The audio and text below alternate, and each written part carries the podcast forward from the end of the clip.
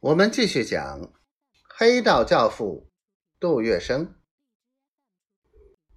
杜月笙一听就晓得黄振义有把握，他大喜过望，连声道谢，和他约好了见面的时间地点。黄振义转身一走，他立刻欢呼雀跃起来，一路跑回石榴铺。向埋头清洗水果的袁山宝说：“你进来，我有事情告诉你。”放下手头的工作，袁山宝跟着他走进了小房间。杜月笙反手把门一关，拉袁山宝同在床沿坐下，然后一五一十将刚才遇见黄振义的一幕说了个一字不漏。这真是再好不过的事情。袁山宝替好朋友高兴，笑逐颜开的说：“黄老板那边场面大，来往的都是体面人物。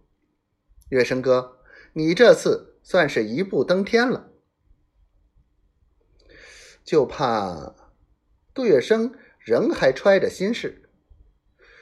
黄振义不过说说罢了，他没有这么大面子。”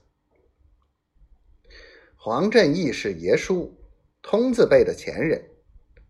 袁山宝点醒他说：“他不会在我们小辈跟前开玩笑，何况他一直都是热心而老实的，他何苦跟你寻这种开心？”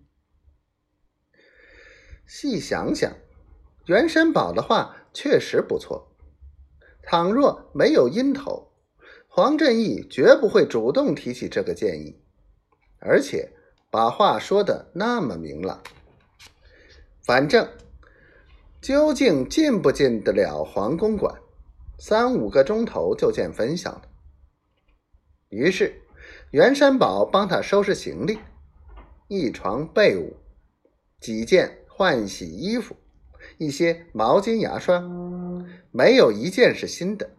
或者是比较像样的，包了包就行了。手里拎着简单的行李，袁山宝送他到街口。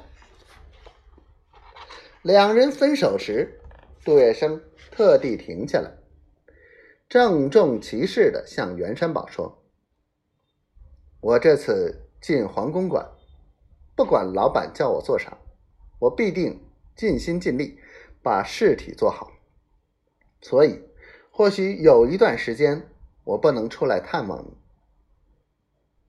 我们个人做个人的事。袁山宝欣然的鼓励他说：“等你有空的时候，我们再碰头。”